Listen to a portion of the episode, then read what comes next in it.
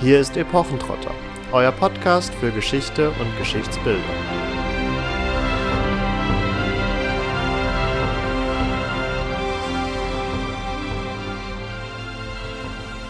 Kurz während der 17 Jahre, die er in seinen Diensten zubrachte, zeigte er sich so nützlich, dass er zu vertraulichen Missionen in jeden Teil des Reiches gesandt wurde. Zuweilen reiste er auch in seinen eigenen Angelegenheiten, aber immer mit der Zustimmung und Bestätigung des Großkans. Unter solchen Umständen geschah es, dass Marco Polo Gelegenheit hatte, sich durch sich selbst wie auch durch die Mitteilungen anderer Kenntnis zu erwerben von so vielen Dingen der östlichen Teile der Welt, die bis zu seiner Zeit unbekannt waren und die er fleißig und regelmäßig niederschrieb. Damit hallo und herzlich willkommen zu einer weiteren Folge von Epochentrotter. Und nachdem wir beim letzten Mal uns auf die waghalsigen Abenteuer der Argonauten rund um Jason und auf die Suche nach dem goldenen Vlies begeben haben, setzen wir unseren Expeditionsdrang auch in dieser Folge weiter fort und werden uns mit Marco Polo genauer auseinandersetzen. Das geschieht auch nicht von ungefähr, dass wir unseren Expeditionsdrang weiter ausleben, sondern diese Folge erscheint als eine Kooperation zusammen mit Ole und Tore von dem Podcast Wild und Fremd, in dem sie immer ganz spannende Expeditionen und Unternehmungen aus der Menschheitsgeschichte, wenn man das so fassen kann, unter die Lupe nehmen, da auch einen sehr schönen narrativen Zugang zu haben.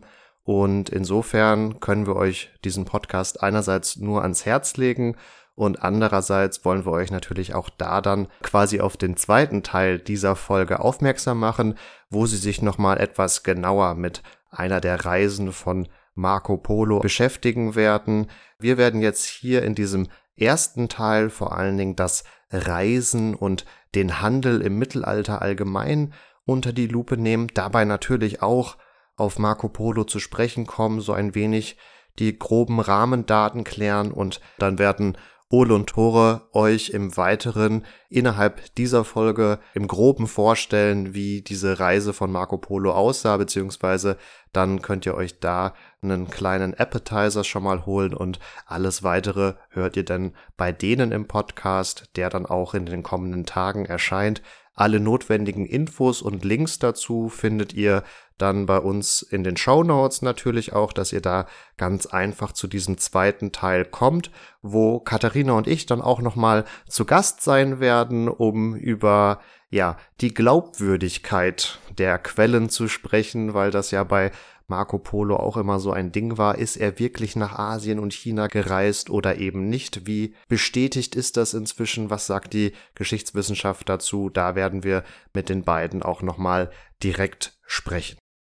In dieser Folge, die also erstmal die Grundsteine legt, wenn ihr im Mittelalter reisen wollt und Handel treiben wollt, werden wir natürlich auch erstmal mit einem historischen Überblick beginnen und das heißt für euch schon mal als ganz grobe Einordnung, dass wir jetzt ins 13. Jahrhundert reisen werden.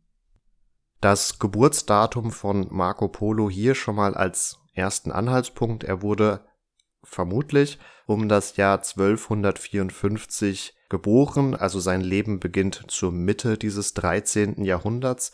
Um aber die Entwicklungen hier verstehen zu können, müssen wir nochmal ein kleines Stück zurückgehen, ungefähr so 50 Jahre, denn 1204 beginnt und endet der äh, vierte Kreuzzug, der ähnlich wie auch die vorangegangenen eigentlich das Heilige Land als Ziel hat, aber wir sehen, dass hier Venedig, auch die Heimat von Marco Polo, schon an großen Einfluss gewonnen hat und entsprechend im östlichen Mittelmeerraum, wo sie auch versuchen, ihre Handelsnetzwerke weiter auszubauen, vermehrt mit dem byzantinischen Kaiserreich mit Hauptsitz in Konstantinopel aneinander geraten, die natürlich diesen zunehmenden Einfluss aus dem Westen unterdrücken wollen und ihre eigene Souveränität wahren wollen. Und den Venezianern gelingt es nun, diesen eigentlich für Ägypten beziehungsweise das Heilige Land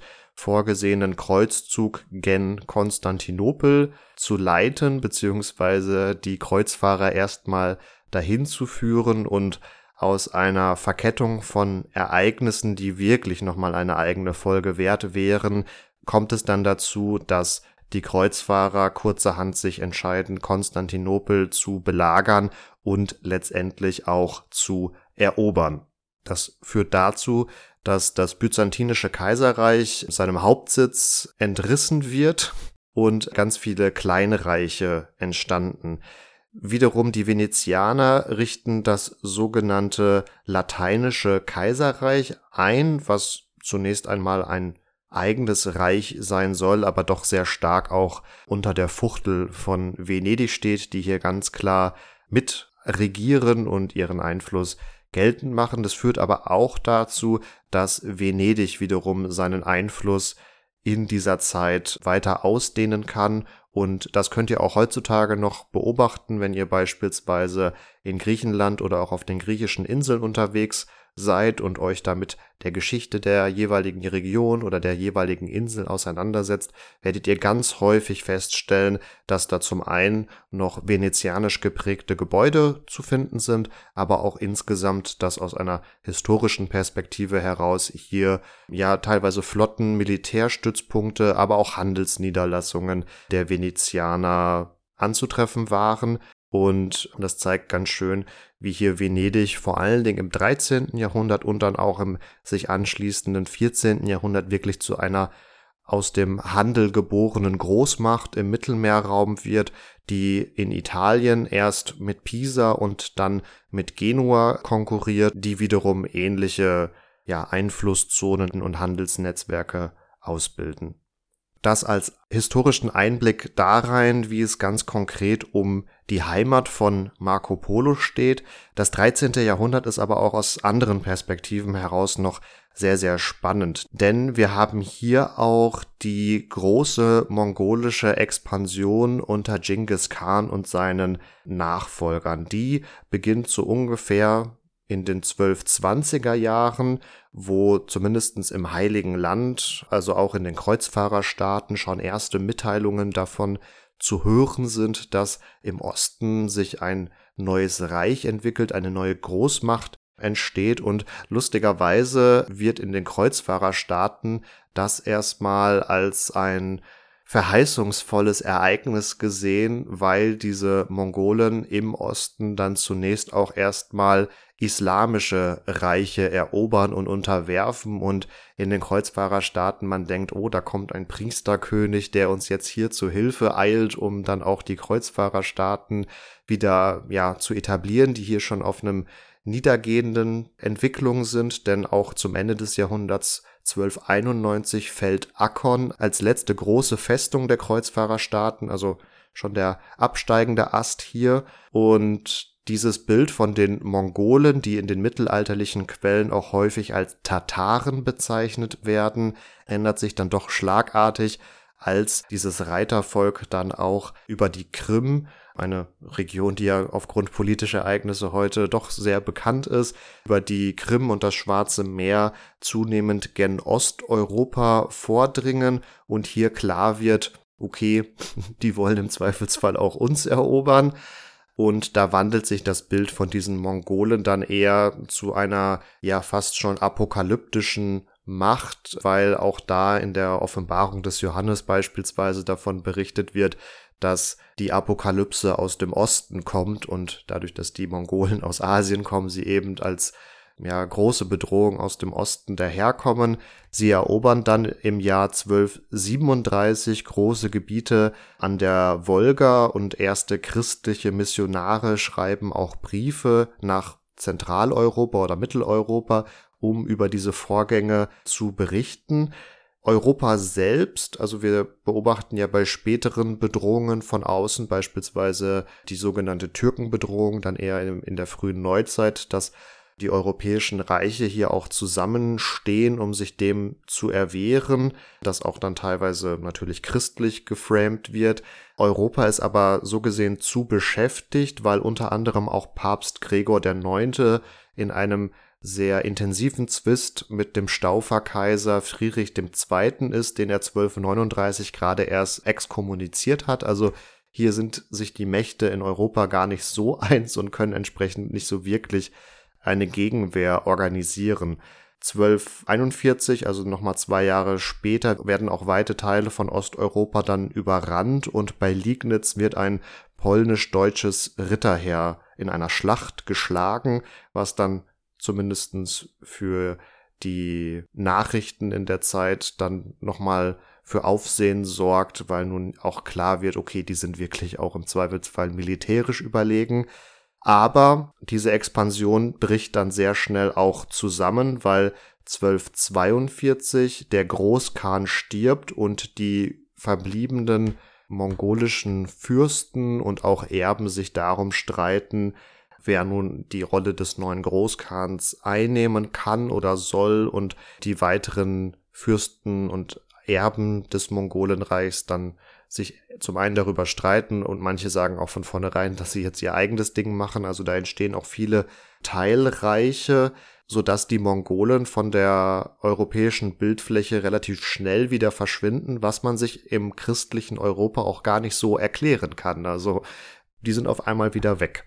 Nichtsdestotrotz kommt es dann im Folgenden auch zu vielen Gesandtschaften, also auch der Papst entsendet Gesandtschaft an den Hof des Großkans, aber auch an die Höfe der anderen Khans. Also man äh, versucht zu ergründen, was da im Osten vor sich geht. Und letztendlich werden die Mongolen aber zu einem relativ normalen Bestandteil auch der geopolitischen Ordnung. Und dieser Übermachtfaktor geht dann sehr, sehr schnell verloren, weil sich dann doch alles aufsplittet.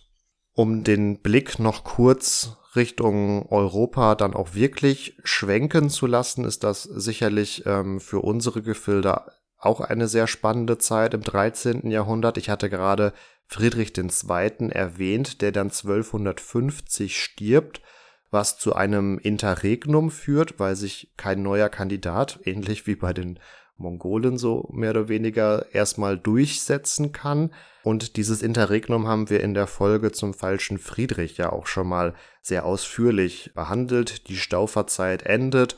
1271, also 21 Jahre später, wird Rudolf von Habsburg wieder König und dann Kaiser des Heiligen Römischen Reiches, der sich auch durchsetzen kann womit dieses Interregnum endet, womit aber auch gemeinhin gesagt wird, dass das Hochmittelalter geendet ist und nun das Spätmittelalter beginnt. Also wir befinden uns hier im 13. Jahrhundert auch so ein bisschen an einer Mini-Epochengrenze, wenn man das so fassen darf. Das sieht man auch an politischen Umwälzungen an anderer Stelle.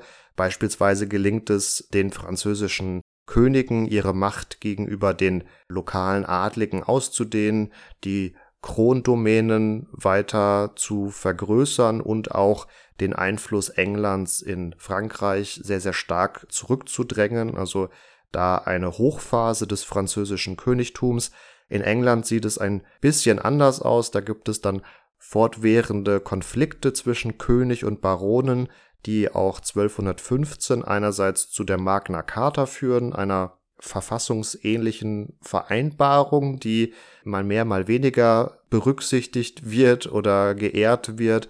Ein sicherlich prägendes Dokument der englischen Geschichte, die jedoch weitere Bürgerkriege ähm, auch nicht unterbinden kann und zu einer Verstetigung des Parlaments auch in England ab der Mitte des Jahrhunderts führt. Also auch hier entwickeln sich neue politische Strukturen, die dann prägend sein werden für die weitere Geschichte. Insofern Marco Polo in einer spannenden Phase hineingeboren, die wir uns im Folgenden dann in Bezug auf den Handel nochmal genauer anschauen wollen. Aber zunächst einmal blicken wir auf das Reisen im Mittelalter mal ganz allgemein, weil das gewissermaßen ja auch die Grundlage dann für den Fernhandel auch bildet, mit dem dann vor allem die Familie Polo ihr Geld verdienen wird.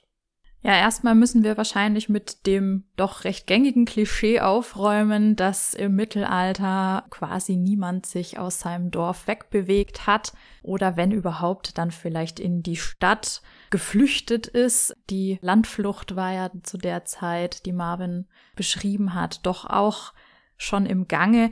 Das müssen wir uns ein bisschen anders vorstellen, denn Reisen war eigentlich was ganz Selbstverständliches. Natürlich ist nicht jeder Bauer in seinem Leben ganz, ganz weit gekommen. Doch Reisen war teilweise im kleinen, teilweise im großen Bestandteil des Lebens im Mittelalter. Das heißt, Reisen wurden notwendig zum Beispiel, um den Lebensunterhalt zu verdienen, nicht nur für Handeltreibende. Reisen war aber auch notwendig wegen der Infrastruktur. Also wenn man kommunizieren wollte, dann war das natürlich nicht so wie heute möglich, sondern man musste Leute losschicken, die eine Nachricht von A nach B bringen. Ein ganz wichtiger Faktor ist aber auch natürlich die Religion, wie wir noch sehen werden. Und hier konnte schon der Besuch der nächsten Pfarrkirche durchaus ein Abenteuer werden und einen mehrstündigen Fußmarsch bedeuten. Alltägliche Reisen meinen aber auch zum Beispiel das Einbringen der Ernte an den Herrscherhof, also zum Beispiel Wein oder andere Güter, müssen ja von einem zum anderen Ende der Grundherrschaft transportiert werden, werden aber natürlich eben auch gehandelt, das heißt zum Verkauf zum Beispiel in die Stadt gebracht, um da dann auf dem Markt angeboten zu werden.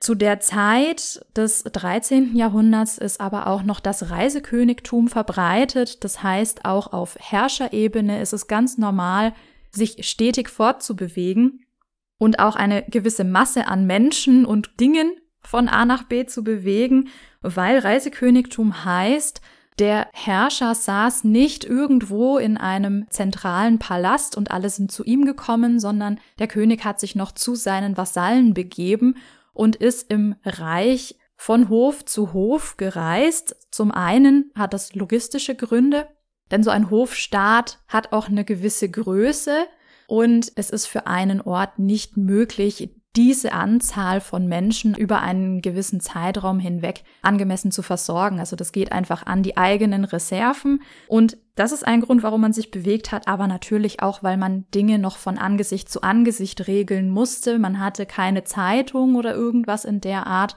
wo man gesehen hat, dass Friedrich II. präsent ist im Reich, sondern der hat sich wirklich noch bei seinen Leuten gezeigt und dann Dinge noch direkt verhandelt. Natürlich waren da auch Untergebene anwesend, er hat das nicht allein gemacht, aber trotzdem. Man sieht das ganz gut an den Ausstellungsorten von Urkunden, schon bei Otto II., das ist im 10. Jahrhundert. Da ist das ganz massiv und daran wird einfach deutlich, wie stark sich dieser Hofstaat auch bewegt hat. Es gab aber natürlich auch etwas außergewöhnlichere Gründe für Reisen, zum Beispiel Eheschließungen gerade von hochadligen Personen, Marvin hat schon Konstantinopel angesprochen. Also man hat natürlich auch versucht, hier durch Heiratspolitik Beziehungen zu schließen zwischen dem Heiligen Römischen Reich und dem Oströmischen Reich. Und das hat für viele Frauen des Adels bedeutet, dass sie für ihre Hochzeit eine Reise in eine fremde Welt angetreten haben. Das hat auch gewisse Schwierigkeiten natürlich für sie bedeutet. Man muss sich dann an diesem neuen Ort auch integrieren. Man muss vielleicht auch erst die Sprache lernen. Also das ist alles gar nicht so einfach von der Kultur mal ganz abgesehen. Ein ganz bekanntes Beispiel ist hier der schon erwähnte Otto II., der Theophanu aus Konstantinopel geheiratet hat, mit der es auch gewisse Reibereien gab, die aber einen großen kulturellen Einfluss dann auch auf das Heilige Römische Reich ausgeübt hat. Und um solche Eheschließungen über so große Distanzen vorzunehmen, braucht es natürlich eine Brautwerbung und diplomatische Beziehungen. Das heißt, man hat vorher natürlich hier schon Kontakte gepflegt und Leute hin und her geschickt, die Briefe überbracht haben, die Nachrichten überbracht haben und hier also dafür gesorgt haben, dass eine gewisse Kommunikation stattfinden kann. Also man kann auch zum Beispiel diplomatische Beziehungen zwischen Karl dem Großen und Harun ar-Raschid in Bagdad nachweisen, weil da gewisse Unterlagen eben überdauert haben. Und das zeigt, dass da durchaus Kontakte bestanden haben. Reisegründe waren aber auch natürlich die schon angesprochenen Kreuzzüge oder auch die sogenannten Preußenreisen, wo also mit dem deutschen Orden gegen die heidnischen Litauer gezogen wurde im 14. Jahrhundert, ähm, wo quasi jeder europäische Adlige mal hingereist ist, um mitzumischen. Also militärische Operationen sind hier natürlich auch ein ganz großer Faktor und im Zuge dessen wiederum auch Leichenzüge, denn wenn ein Herrscher auf einer solchen Expedition verstorben ist, hat man sich durchaus die Mühe gemacht, die Gebeine dann auch wieder in Anführungszeichen nach Hause zu bringen oder zumindest einen Teil. Oftmals Zum Beispiel bei Friedrich Barbarossa, der 1190 auf dem Weg ins Heilige Land verstorben ist, hat man einen Teil der Gebeine in der Kathedrale von Antiochia bestattet und wollte den Rest dann in Jerusalem beisetzen. Allerdings sind diese Reste, zumindest so die Überlieferung, verschollen wissen nicht, wo die gelandet sind. Ein ähnliches Beispiel ist der französische König Louis IX, also Ludwig IX., der 1270 auf dem Kreuzzug verstorben ist und dann von Tunis in die Heimat verschifft wurde und in Saint-Denis, also der Grablege der französischen Könige, beigesetzt wurde. Einfache Leute hatten nicht so viel Glück, die wurden einfach quasi am Wegesrand verscharrt oder vielleicht auf den nächsten Friedhof gebracht. Also die wurden ganz sicher nicht so aufwendig zurücktransportiert. Ein Grund, aus dem man auch natürlich gereist ist, ich habe schon angesprochen, ist die Religion gewesen und das bedeutet, Pilgertum ist natürlich in der Zeit ein ganz großer Antrieb, um einerseits weite Strecken zurückzulegen, eben ins Heilige Land, nach Jerusalem, aber natürlich gibt es das auch für einfache Leute, das heißt, leichter erreichbar. Also man musste nicht immer nach Rom, nach Jerusalem oder dann auch Santiago de Compostela reisen, sondern man konnte auch sogenannte Wallfahrten in der eigenen Region oder etwas überregional unternehmen an Orte, an denen Reliquien von Heiligen aufbewahrt wurden und von denen hat man sich versprochen, zum Beispiel Linderung von Krankheiten. Es wurde dann aber auch sehr verbreitet, dass man einen gewissen Ablass für Sünden erhalten hat, wenn man diese Orte besucht hat.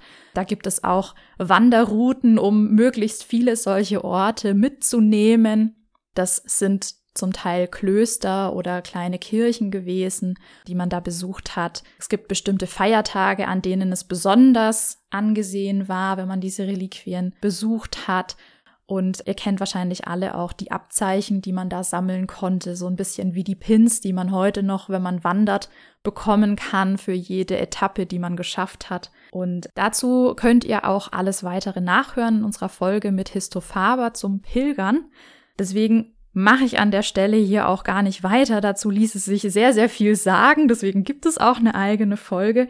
Ich erzähle euch stattdessen noch zwei andere Dinge, nämlich gibt es auch natürlich, und das geht schon ein bisschen in die Richtung Handel treiben, es gibt nämlich Messereisen. Also man hat, wenn man Kaufmann war, natürlich auch über weite Strecken sein Gut verkaufen und handeln wollen.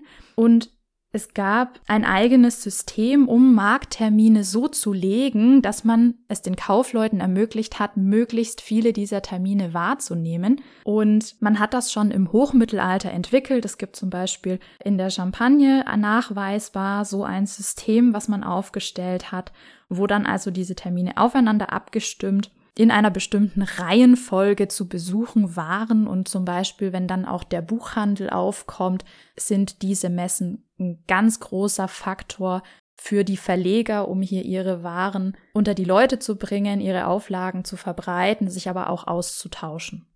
Ihr seht schon ähm, viele Gründe, warum man im kleineren oder auch größeren Maßstab im Mittelalter reisen konnte, teilweise auch reisen musste stellt sich natürlich jetzt noch die große Frage, wie ist man denn überhaupt im Mittelalter gereist? Ja, auch hierzu muss ich was vorschieben, denn Reisen war natürlich ganz anderen Faktoren unterworfen als heute, was nicht zuletzt an der bedingt vorhandenen Infrastruktur liegt, aber auch an den Mitteln, die man zur Verfügung hat, um zu reisen. Man ist hauptsächlich zu Fuß gereist tatsächlich, wenn man Glück hatte, vielleicht per Esel, wenn man adlig war, per Pferd. Lasten hat man auf Ochsenkarren transportiert. Man konnte natürlich aber auch sich mit dem Schiff fortbewegen, was wiederum aber auch sehr teuer war und darauf komme ich noch zu sprechen, auch von vielen, vielen weiteren Faktoren abhängig war. Also allein schon diese Verkehrsmittel bedeuten eine große Wetterabhängigkeit oder eine Naturabhängigkeit, muss man eigentlich sagen. Denn natürlich gibt es auch gewisse Hindernisse, die noch nicht so einfach zu überwinden waren. Angefangen bei Wäldern und Sümpfen, Flüssen, Gebirgen, Meere natürlich auch ganz massiv. Man musste gucken, dass man eine angemessene Lebensmittelversorgung hatte. Man musste genug Zeit mitbringen, denn es hat natürlich länger gedauert. Man spricht immer so von Pi mal Daumen 30 Tageskilometern. zu Fuß. Es war aber auch, wenn ein funktionierendes System an Pferdewechseln aufgebaut war, durchaus 200 Kilometer angeblich, wir können es nicht nachweisen, machbar. Also das hängt so ein bisschen auch davon ab, wie man sich bewegt hat. Man ist auf Herbergen angewiesen. Wenn Krieg geherrscht hat, wurde es deutlich komplizierter. Die eigene Konstitution spielt eine Rolle, Finanzen natürlich massiv und auch sowas wie Ortskenntnis. Also entweder man hat selber schon eine mitgebracht oder man musste sich jemanden suchen, der sich auskennt. Zum Beispiel, wenn man mit dem Schiff reisen wollte, war das zwischen November und März eigentlich überhaupt nicht möglich. Also zumindest nicht so im Meer rund um Europa. Und zusätzlich zu dieser Jahreszeiteneinschränkung war man dann auch noch abhängig von den Winden. Also manchmal war Wind da, manchmal war kein Wind da. Man ist hauptsächlich gesegelt. Das heißt, wenn man zu Schiff unterwegs war, konnte man theoretisch sehr schnell sein aber man wusste eigentlich nie wirklich, wie lange es dauert, weil man eben davon abhängig war, wie der Wind weht. Das heißt, Fernreisen waren durchaus machbar, aber auch schwierig. Also es gab natürlich sehr frequente Routen, die auch eine gewisse Infrastruktur dann hatten mit Herbergen, Hospizen, wo man einkehren konnte und übernachten konnte.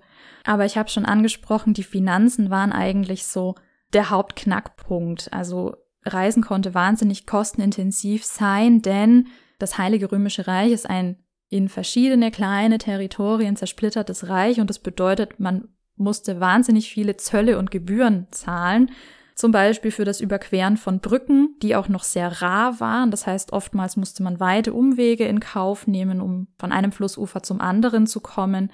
Für befestigte Straßen wurden auch Gebühren erhoben. Dann eben, wenn man ein Territorium durchqueren wollte, hat man Zoll entrichten müssen. Das war auch nicht nur für Kaufleute und ihre Waren so, sondern ganz generell, weil man dann sogenannten Geleitschutz bezahlt hat. Wobei dieser Geleitschutz, also eine gewisse Sicherheit, die der Territorialherr den Reisenden geschuldet hat, war nicht immer wirklich gewährleistet, obwohl man dafür bezahlt hat. Also es gibt Forderungen nach einer strengeren Durchführung, die sehr zahlreich sind, aber vor allen Dingen war es eben wirklich, je weiter man reisen wollte, desto teurer. Ein Beispiel, das ist zwar etwas später als Marco Polo, aber zeigt trotzdem sehr deutlich, wie teuer das werden konnte. Und das betrifft Albrecht Dürers Reise von Bamberg über Frankfurt nach Köln, die er 1520 angetreten hat und wo ihn nur ein Geleitbrief des Bamberger Bischofs davor bewahrt hat, ganze 36 Mal Zoll zu entrichten. Also das hätte ihm ein ganz schönes Loch in den Geldbeutel gerissen. Für Fernkaufleute gab es tatsächlich die Möglichkeit, von dieser Zollpflicht befreit zu werden. Das musste allerdings vom König selbst geschehen. Da hat man sogenannte Zollprivilegien bekommen können und konnte dann beim Gütertransfer eben ohne ständig Geld zu verlieren auch sehr weite Strecken zurücklegen. Das sehen wir, wenn zum Beispiel norwegischer Stockfisch für Lübeck importiert wurde oder Pelze aus Novgorod für Augsburg kamen. Das wäre quasi nicht mehr rentabel gewesen für die Kaufleute, wenn sie diese Privilegien nicht genossen hätten. Da wir uns ja mit Marco Polo beschäftigen wollen, noch ein paar Worte zum Schiffsreisen. Das ist, wie gesagt, nicht nur wetterabhängig und jahreszeitenabhängig, sondern man braucht natürlich auch noch einen verdammt guten Schiffsführer. Also die Mannschaft, aber vor allen Dingen auch der Kapitän sollten natürlich sich auskennen und einen guten Vertrag für diese Seereise mit einem schließen. Das heißt, einen nicht im nächsten Hafen zurücklassen ähm, und mit der Ware abhauen oder dergleichen. Man braucht auch die richtige Kleidung und Utensilien für diese Reise, je nachdem, wie lang die auch ist. Also richtige Kleidung heißt, je nachdem, wo man hin möchte, vielleicht eher Leinenhemden oder eher Wollhosen. Ein Mantel wird eigentlich grundsätzlich empfohlen mit Kapuze, weil natürlich die Abendkühle und die Morgenfrische damit gut gekontert werden können. Schweißtücher, wenn man zum Beispiel ins Heilige Land möchte, werden auch empfohlen. Man soll aber auch für Medizin sorgen eine Strohmatte und Kissen dabei haben, eine Kiste, wo man alles drin verstauen kann und auf der man schlafen kann. Und man soll vor allen Dingen auch darauf achten, wo man sich im Schiff positioniert, denn da gibt es scheinbar Orte, an denen man ein größeres Lager aufschlagen kann, um den Preis einer guten Belüftung. Also auch dafür sollte man Sorge tragen. Es ist also wirklich ein Abenteuer gewesen, wenn man gereist ist.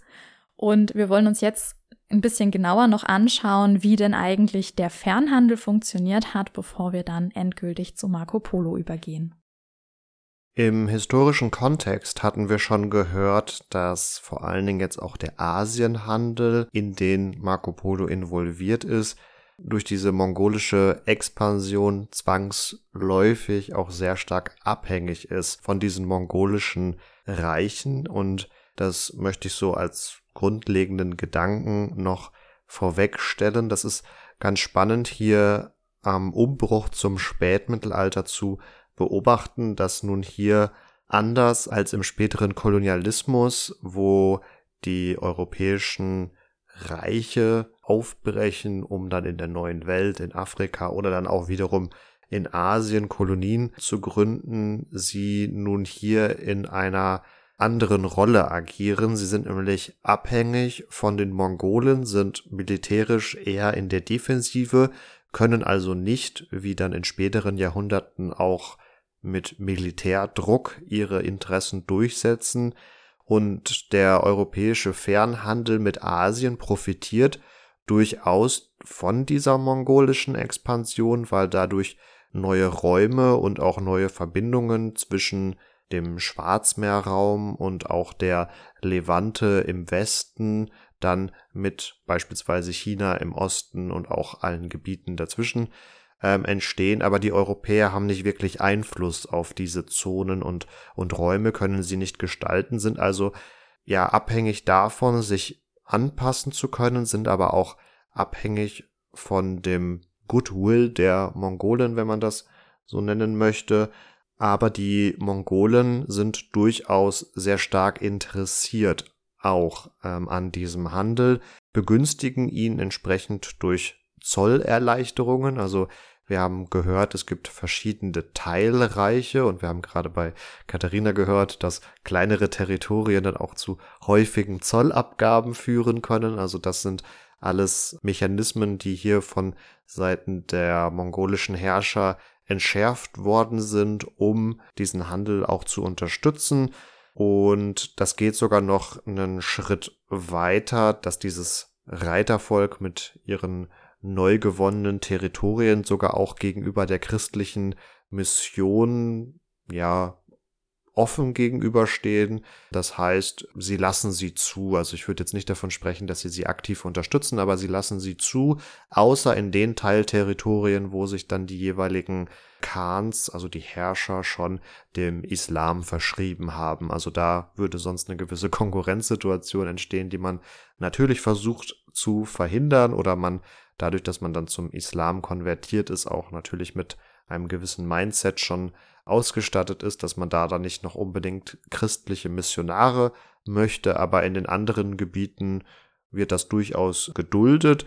Und insgesamt waren Fremde und damit auch Europäer häufig als Beamte oder auch als Verwalter tätig, denn ihr könnt euch vorstellen, bei so einer schnellen und weitreichenden Expansion hinkt die Verwaltungsstruktur so ein bisschen hinterher und die neuen Herrscher waren sehr stark daran interessiert, nun ausländische Fachkräfte zu engagieren, die sie dabei unterstützen, nun da wirklich auch Herrschafts- und damit Verwaltungsstrukturen aufzubauen.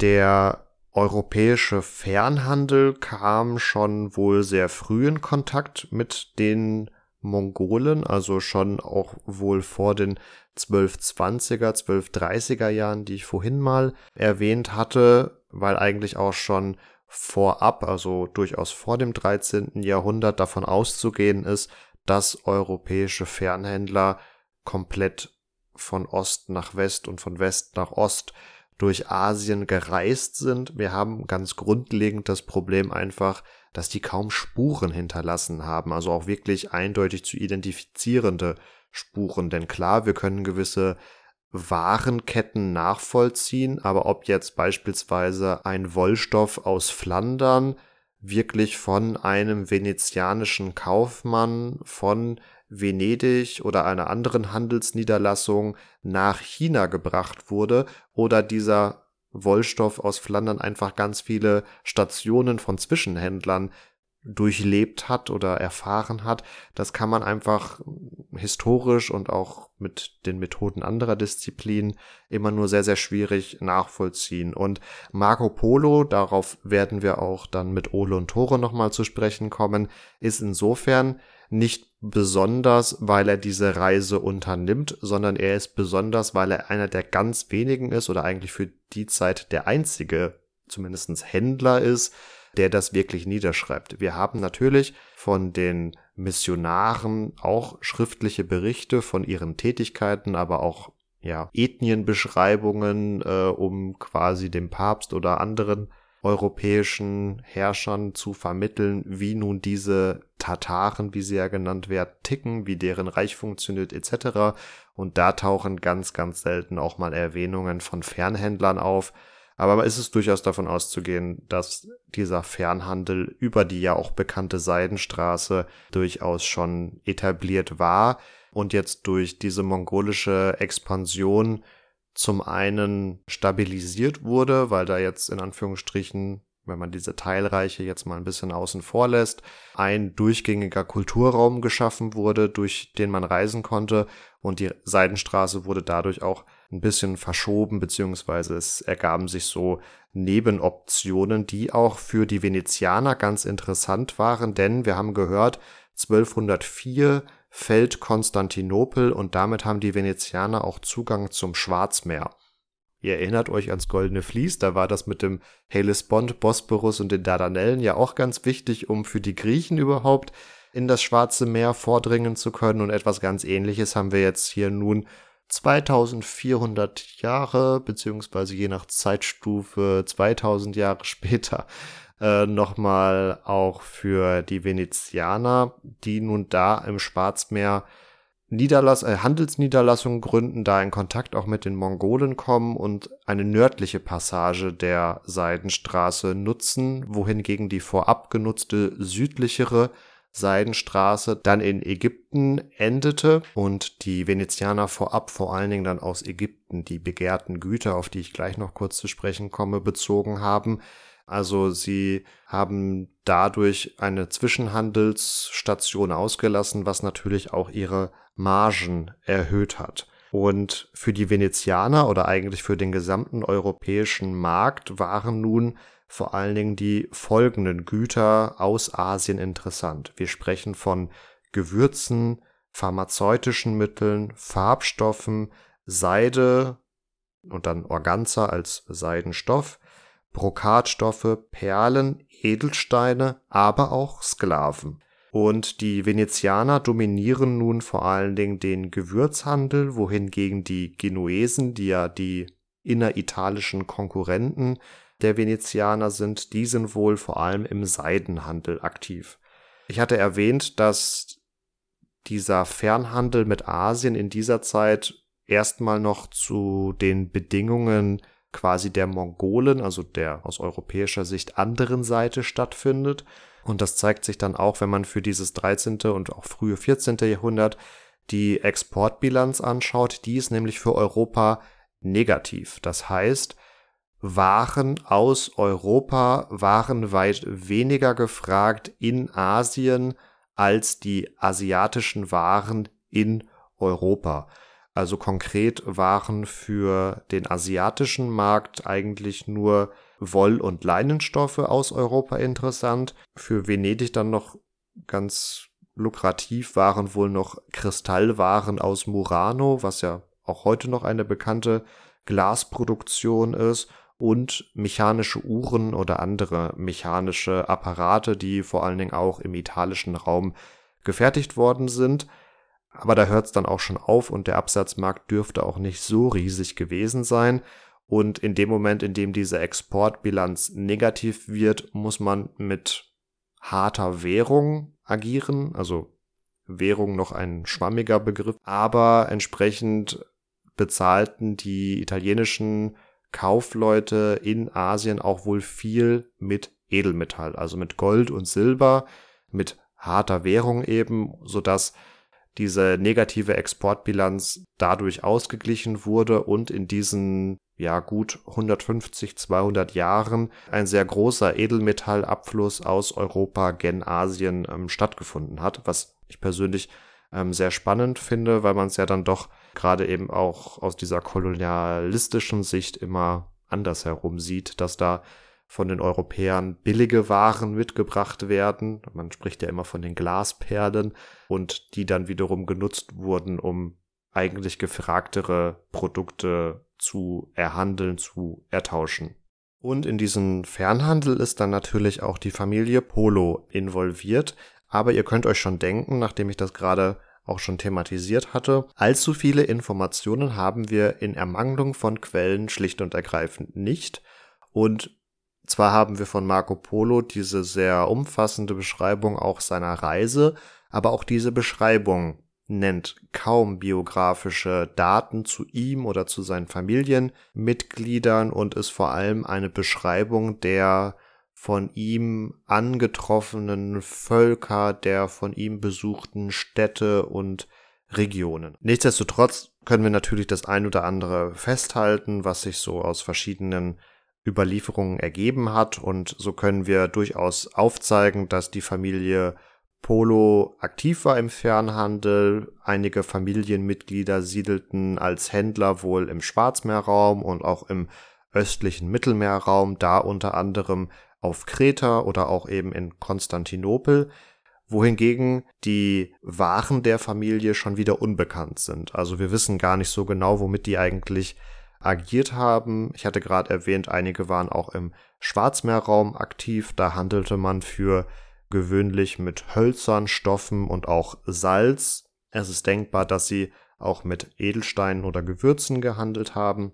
Und die Familie war durchaus alt eingesessen in Venedig. Sie ist nämlich bereits für das zehnte Jahrhundert nachweisbar. Marco Polo selbst, der wie gesagt 1254 oder um das Jahr 1254 in Venedig geboren wurde, verfügte durchaus auch über ein gewisses Vermögen, denn die Familie gehörte nicht zur Oberschicht Venedigs, aber er war nun in der Lage, in das venezianische Patriziat, also in diese Oberschicht, in diese Nobilität einzuheiraten, was durchaus davon zeugt, dass er einerseits Ansehen genoss, aber auch ein Vermögen mitbrachte, so dass diese Heirat aus Sicht der Schwiegereltern jetzt nicht als sozialer Abstieg verstanden wurden. Aber wirklich mehr wissen wir auch schon nicht über Marco Polo, was jetzt abseits dieser Reisen auch steht. Für euch als Menschen des 21. Jahrhunderts äh, womöglich noch interessant.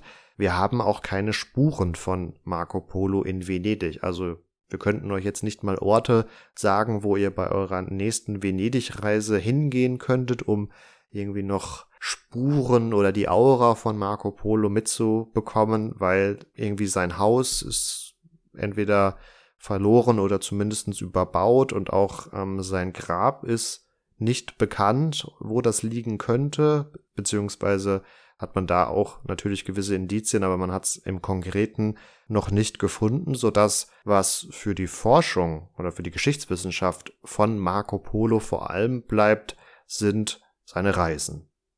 Das Spannende an Marco Polo ist tatsächlich eben, dass er nicht aus sich selbst heraus, so wie man das immer ein bisschen bei Christoph Kolumbus sich vorstellt, auf die Idee kam, so eine Entdeckungsreise zu machen, sondern er ist letztendlich in die Fußstapfen seiner Familie getreten, beziehungsweise wurde einfach von seinem Vater und seinem Onkel auf eine ihrer Reisen mitgenommen. Wie das kam, werde ich euch jetzt erzählen. Der Vater Nicolo und der Onkel Maffeo sind nämlich schon um 1260 von Konstantinopel aus über die Krim ins Zentrum der Goldenen Horde, also das mongolische Westreich, gereist. Und das heißt, die haben schon hier sozusagen den Grundstein gelegt. Die sind dann durch Thronwirren, die es in diesem Westreich gegeben hat, weiter nach Osten gelangt. In Bukhara schließlich haben sie sich dann einer persischen Gesandtschaft angeschlossen über die sie 1266 dann an den Hof von Kublai Khan gelangt sind. Und Kublai Khan ist der Enkel von Chinggis Khan, also durchaus ein wichtiger Player in dieser Zeit. Sie haben sich mit dem ganz gut verstanden. Und wie Marvin schon erwähnt hat, waren diese Khans dem Christentum gar nicht so sehr verschlossen, sofern sie nicht schon islamisiert waren.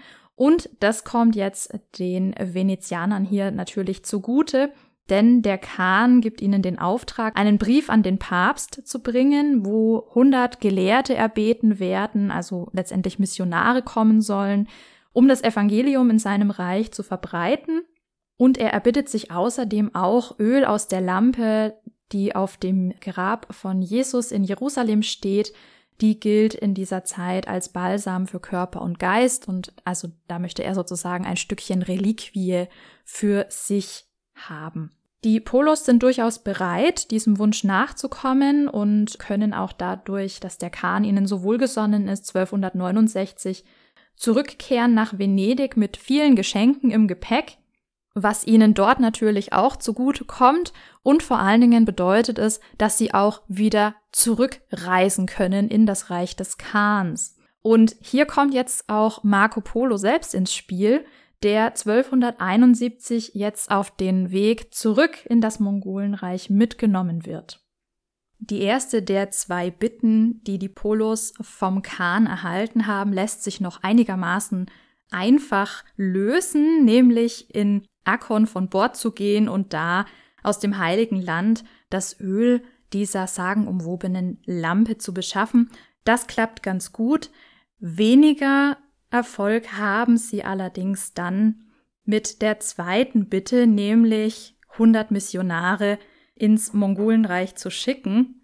Grund dafür ist, dass gerade noch die Papstwahl im Gange ist, denn Gregor der Neunte ist erst vor kurzem verstorben und der amtierende päpstliche Legat Theobaldi Visconti darf diese Entscheidung nicht selbst treffen. Er wird später tatsächlich Papst Gregor der Zehnte sein, kann aber den Polos erstmal nur zwei Dominikanerpater, Wilhelm und Nikolaus, mitschicken. Und die wiederum schaffen es aber nicht weit bis hinter Akkon, weil ihnen die Reisestrapazen dann doch etwas zu sehr an die Nieren gehen. Und so brechen die Polos also alleine wieder auf gen Osten. Eigentlich war das als Schiffsreise geplant, doch im Hafen finden sie kein geeignetes Boot, um überzusetzen, und so machen sie sich zu Fuß beziehungsweise mit Pferden, Eseln, Kamelkarawanen, was auch immer ihnen eben über den Weg kommt, auf den Weg durch die Salzwüste Dasht Elut, so fängt das Ganze an. 1272 machen sie sich also auf, diese Wüste zu überwinden, die im heutigen Iran liegt.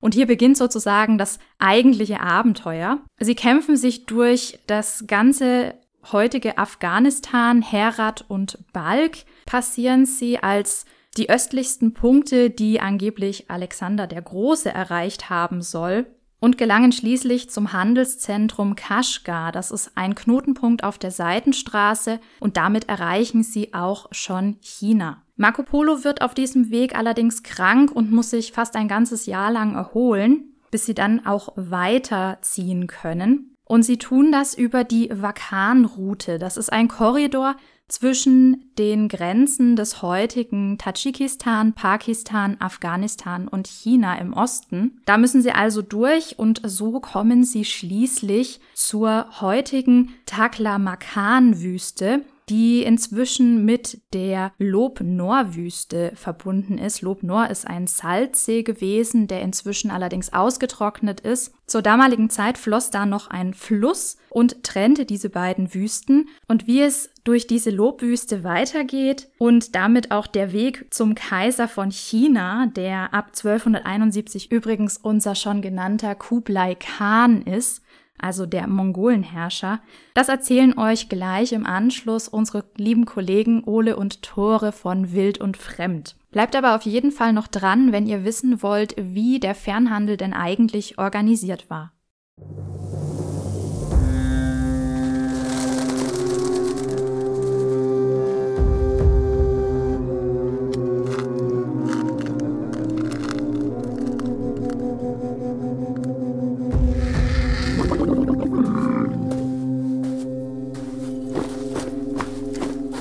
Die Stadt Lub liegt am Anfang der großen Wüste, die denselben Namen trägt. Auf dem Weg trifft man keine vierfüßigen Tiere und keine Vögel, weil kein Futter für sie zu finden ist. Es wird als wohlbekannte Tatsache erzählt, dass diese Wüste der Aufenthaltsort vieler böser Geister ist, welche den Reisenden ins Verderben führen. Wenn am Tag Leute auf dem Weg zurückbleiben, so hören sie sich ganz unerwartet bei ihrem Namen rufen. Und zwar mit einer Stimme, die ihnen bekannt erscheint. Da sie nun glauben, der Ruf komme von ihren Gefährten, so werden sie von dem rechten Wege abgeführt und müssen elendig umkommen.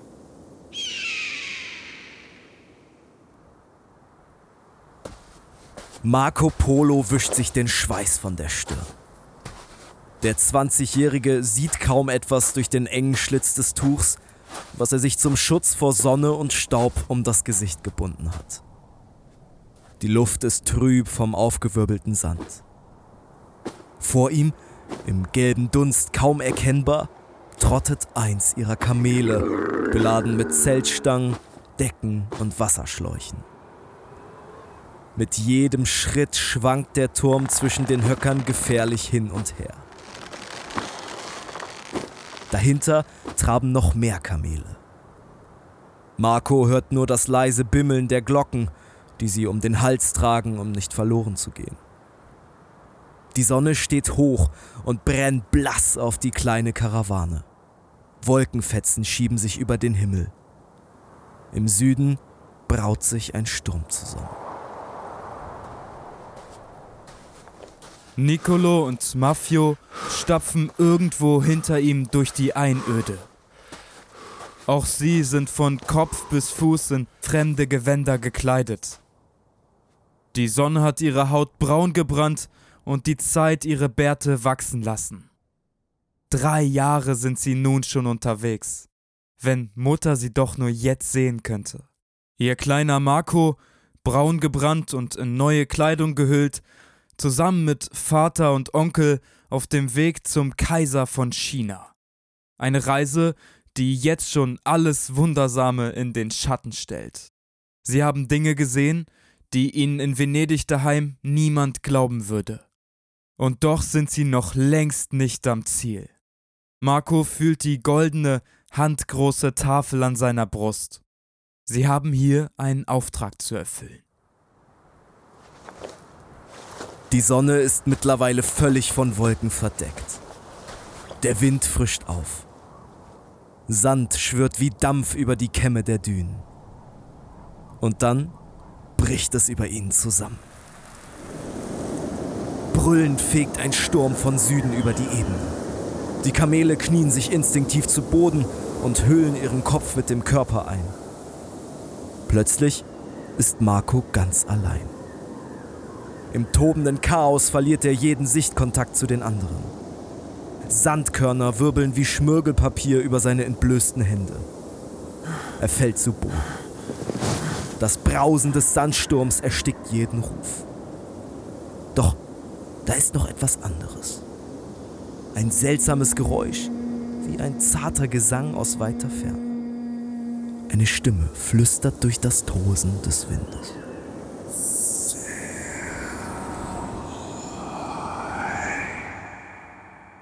Vielleicht hätten sie niemals aufbrechen sollen zu diesem wahnsinnigen Vorhaben. Drei Männer, die dem Kaiser von China ein Versprechen gaben. Jetzt müssen sie es einlösen.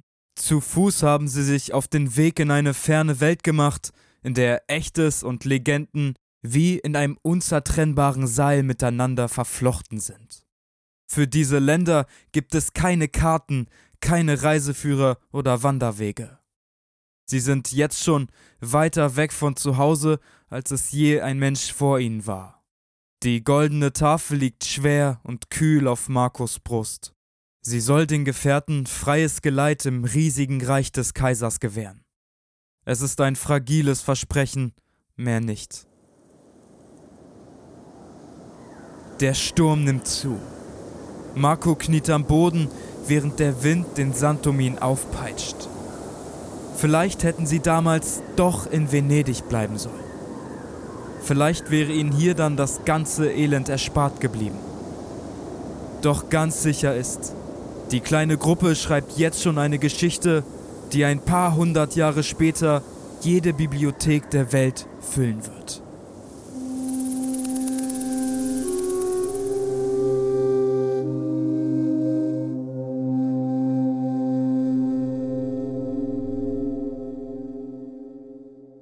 Wir sind Ole und Tore vom Podcast Wild und Fremd und wir freuen uns sehr, dass wir heute mit einem kleinen Snippet bei Katharina und Marvin dabei sein dürfen. Huh. Ich bin übrigens Ole, mir gegenüber sitzt Tore, hatte der vergessen zuzuordnen. Ich habe heute mit Papa darüber gesprochen, also auch über Epochentrotter, und der hat mir einfach erzählt, er hört die voll auf, wenn er zeichnet. Fand ich mega cute. Er trägt auch manchmal so Mittelalterfakten rein. Ich habe ihn gefragt, woher er die hat. Er so, Verweis an Epochentrotter. also dickes Shoutout an der Stelle. In unserem Podcast bei Wild und Fremd geht es auch um Geschichte. Und zwar um historische Expeditionen. Wir erzählen von Menschen aus der Geschichte, die aufgebrochen sind und große Abenteuer erlebt haben. Manche sind von diesen Reisen tatsächlich zurückgekommen, andere nicht. Was wir aber bei Wild und Fremd immer, immer haben, das sind originale Tagebucheinträge, Briefe, Reiseberichte, alles, was die Entdeckerinnen und Entdecker während oder nach ihrer Expedition genau darüber geschrieben haben.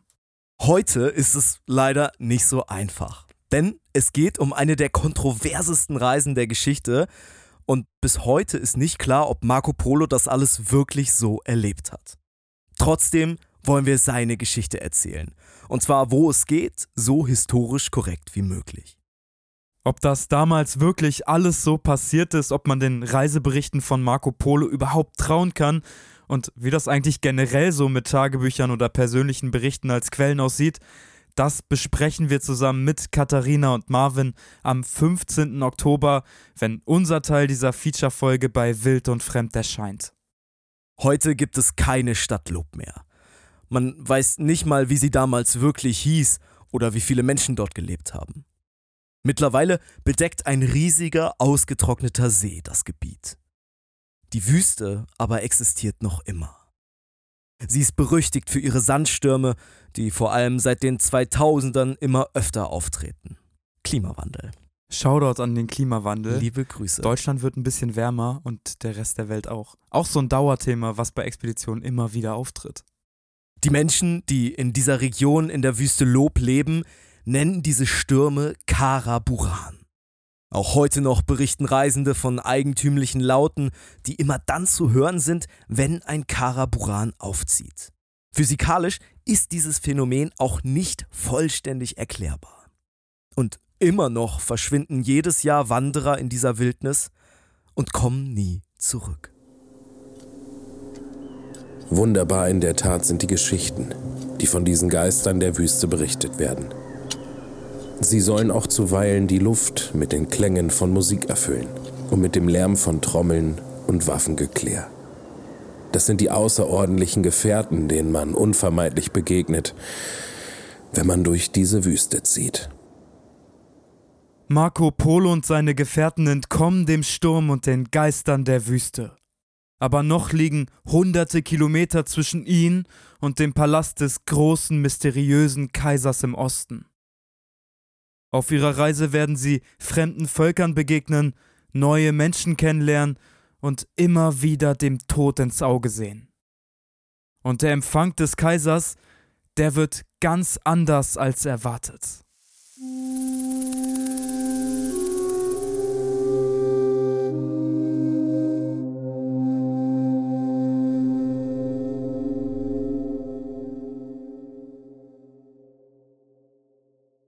Ganz herzlichen Dank euch beiden. Und wenn ihr Lust auf mehr habt, dann schaltet auf jeden Fall bei den beiden in die Kooperationsfolge mit uns natürlich am 15.10. nochmal rein. Marco Polo war auch nach dieser Begegnung noch ganz lange tätig für den Kaiser bzw. den Khan des Mongolenreichs, hat einige Sondermissionen für ihn erledigt, war für ihn diplomatisch tätig, aber auch ein wichtiger Vertrauter, während er also in dessen Dienst stand, haben seine Verwandten, sein Vater Nicolo und sein Onkel Maffeo, ähm, ihre Handelsbeziehungen im Reich weiter ausgedehnt. Und insgesamt waren so die Polos 24 Jahre nochmal unterwegs und kamen erst 1295 wieder zurück nach Venedig.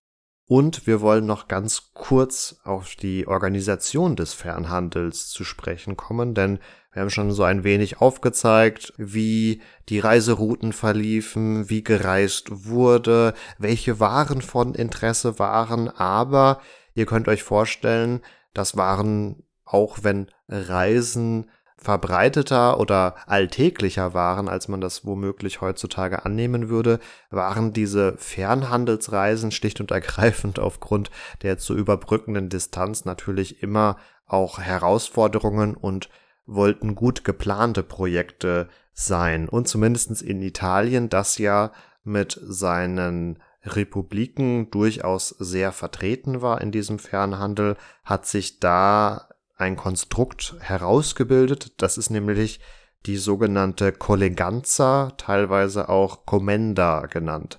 Das sind Handelsgemeinschaften, die eben für die Dauer einer solchen Reise geschlossen wurden. Und ihr müsst euch das so vorstellen, es gab da immer einen Gesellschafter, der am Ort blieb, das ist der Stanz, und einen, der eben diese Handelsreise antrat, das war der Traktans, also die Rollenfunktionen waren durchaus klar benannt, was auch von einer gewissen Organisation zeugt. Und interessant ist nun, dass ab dem 13. Jahrhundert vor allem dieser Stanz, also der, der blieb, das gesamte Kapital beisteuerte, um diese Handelsreise zu finanzieren. Das war im vorangegangenen Jahrhundert noch ein bisschen anders. Da mussten beide Gesellschafter einen Teil dazu beitragen aber der Stunts, also der bleibende Kapitalgeber, wenn man so möchte, erhielt dann auch drei Viertel des Gewinns dieser Reise. Also ein durchaus lukratives Unterfangen und was man vielleicht auch noch nicht für die Zeit erwarten würde, ist, dass ab dem 13. Jahrhundert es auch Berichte über erste Reiseversicherungen gab, die dann ab dem 14. Jahrhundert auch zunehmend üblicher wurden. Also ja, hier wirklich schon sehr gefestigte Strukturen, die den möglichst sauberen und sicheren Ablauf einer solchen Fernhandelsreise sicherstellen sollten. Das führte dann dazu, dass auf Reisen meistens natürlich derjenige war, der der kapitalschwächere Kaufmann der beiden Gesellschafter war und die Stunts, also die bleibenden Kaufmänner, zunehmend sesshaft in den italienischen Republiken wurden und an und für sich nur noch ihr Kapital bewegten. Und da könnt ihr auch schon so ein bisschen sehen, wie eine Entwicklung, die ja auch gerne mit Italien in Verbindung gebracht wird, so nicht unbedingt ihren Anfang nimmt, aber sich zumindest weiter ausentwickelt und ausdifferenziert, dass nämlich nun diese eigentlichen Handelsgesellschaften nun mehr und mehr zu Kreditbeziehungen wurden, wo der Stanz, also der bleibende Kaufmann eigentlich dem Reisenden, dem Traktanzkaufmann nur noch ähm, einen Kredit ausstellte, um diese Reise überhaupt finanzieren zu können und die Kreditschulden nun nicht mit Zinsen oder ähnlichem zu begleichen waren, sondern eben mit einem entsprechenden Anteil des Reisegewinns. Und daraus ergibt sich dann auch, dass sich im Weiteren ein umfassenderes Bankwesen in Italien herausentwickelte und eben auch ein größeres Interesse dafür wuchs, nun mit bargeldlosen Zahlungen diese teils auch weiten Distanzen einfacher überbrücken zu können, um zu einem Kapitalaustausch etc. zu kommen. Dieses äh, System der Colleganzas oder Commendas, also diese Handelsgesellschaften, war wirklich auch für uns und Marco Polo relevant, also für diese wirklich Fernost-Handelsreisen, denn zumindestens im Schwarzmeerraum und im Mittelmeerraum wurde das zunehmend abgelöst dadurch, dass Venedig und die da involvierten Kaufleute zunehmend mehr Handelsniederlassungen auch an den jeweiligen Marktorten errichteten. Und diese Handelsniederlassungen wurden dann auch meistens von Söhnen oder Verwandten geführt, die durch Briefe in einem engen Austausch mit dem Hauptsitz der Firma, modern gesprochen, äh, standen und auch an diesen Hauptsitz regelmäßig Informationen über die Buchführung und aktuelle Marktinformationen lieferten. Insofern war der Traktanz, also der reisende Kaufmann ab dem 14. Jahrhundert nicht mehr wirklich ein reisender Kaufmann, der zu Einzelunternehmungen aufbrach, sondern er war mehr oder weniger der Vertreter vor Ort in so einer Handelsniederlassung, der nun auch eine Umsatzprovision erhielt und eigentlich mehr oder weniger als Festangestellter fungierte. Aber ihr seht schon, auch dieses engmaschige Briefverkehrssystem setzte natürlich einen sehr regelmäßigen Schiffsverkehr voraus, so dass wir diese Handelsniederlassungen der Venezianer, aber auch der anderen italienischen Republiken vor allem in Küstenstädten antreffen. Und insofern das hatte ich ja gerade kurz erwähnt, die Handelsgesellschaft für Einzelunternehmungen, wie sie auch Marco Polo vorgenommen hat, in die östlichsten Gegenden Asiens ähm, durchaus weiterhin gebräuchlich war.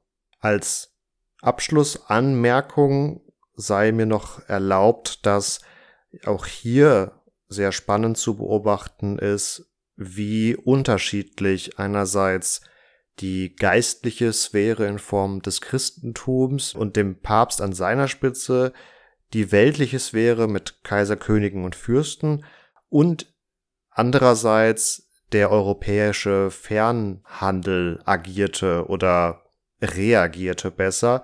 Denn ich hatte ja erwähnt, dass doch eine gewisse Unruhe im politischen und auch christlichen Europa anzutreffen war, als die Mongolen nun ihre Expansion gen Osteuropa auch vorangetrieben hatten in den 1230er, 1240er Jahren, wohingegen wir eine solche Furcht oder Schrecksituation beim europäischen Fernhandel nicht feststellen können, denn die standen wohl schon relativ früh in Kontakt mit den Mongolen, hatten sich da arrangiert und zumindestens die jetzt sehr häufig genannten italienischen Seehandelsstädte expandierten eigentlich ungebrochen im 13. Jahrhundert und scheinen sich da sehr, sehr schnell an die neuen Situationen angepasst zu haben, beziehungsweise diese auch für sich genutzt zu haben. Insofern sieht man da schon, wie hier ein, ja, früher Kapitalismus sich von religiösen, politischen oder auch ideologischen Faktoren schon gar nicht mehr beeinflussen lässt. An dieser Stelle beenden wir unsere Reise durch das 13. und beginnende 14. Jahrhundert und damit auch unsere Tour durch historische Fakten rund um das Reisen und das Handeltreiben mit Fernost. Wir hoffen sehr, dass euch die Folge gefallen hat und wir hoffen vor allen Dingen auch, dass ihr in den zweiten Teil bei Ole und Tore reinhören werdet, denn dort erfahrt ihr noch viel mehr zu Marco Polo und seiner Reise, vor allen Dingen durch die Lobwüste, aber auch andere weitere spannende Abenteuer, über die er zum einen in seinem Tagebuch oder in seinen Tagebüchern, muss man wahrscheinlich korrekterweise sagen, geschrieben hat, über die aber auch sein Mitgefangener in den 1290ern, der Schriftsteller Rustic Hello geschrieben hat, der quasi seine Notizen hier ausgeschmückt hat, wie sie uns heute auch noch mehr oder weniger vorliegen. Und wir werden mit Ole und Tore auch darüber sprechen, wie viel Glauben man denn diesen Ausführungen eigentlich schenken darf. Also hört da auf jeden Fall auch rein. Lasst uns aber für diese Folge natürlich gerne auch euer Feedback da. Wir würden uns sehr freuen über Likes und auch natürlich, wenn ihr das Ganze teilt und euren Freunden davon erzählt. Ihr findet uns über die gängigen Social Media Kanäle, Instagram und Facebook und natürlich auf unserer Webseite epochentrotter.de und könnt uns auch eine E-Mail schreiben an kontakt.epochentrotter.de. Da könnt ihr zum Beispiel auch Themenvorschläge einreichen. Wenn ihr was habt, was euch schon immer interessiert habt, dann lasst uns das gerne wissen. Und damit wünsche ich euch eine schöne Woche und bleibt gesund. Macht's gut. Ciao, ciao. Mir bleibt damit auch nur noch zu sagen, wir sehen uns bei Wild und Fremd. Macht's gut und ciao, ciao.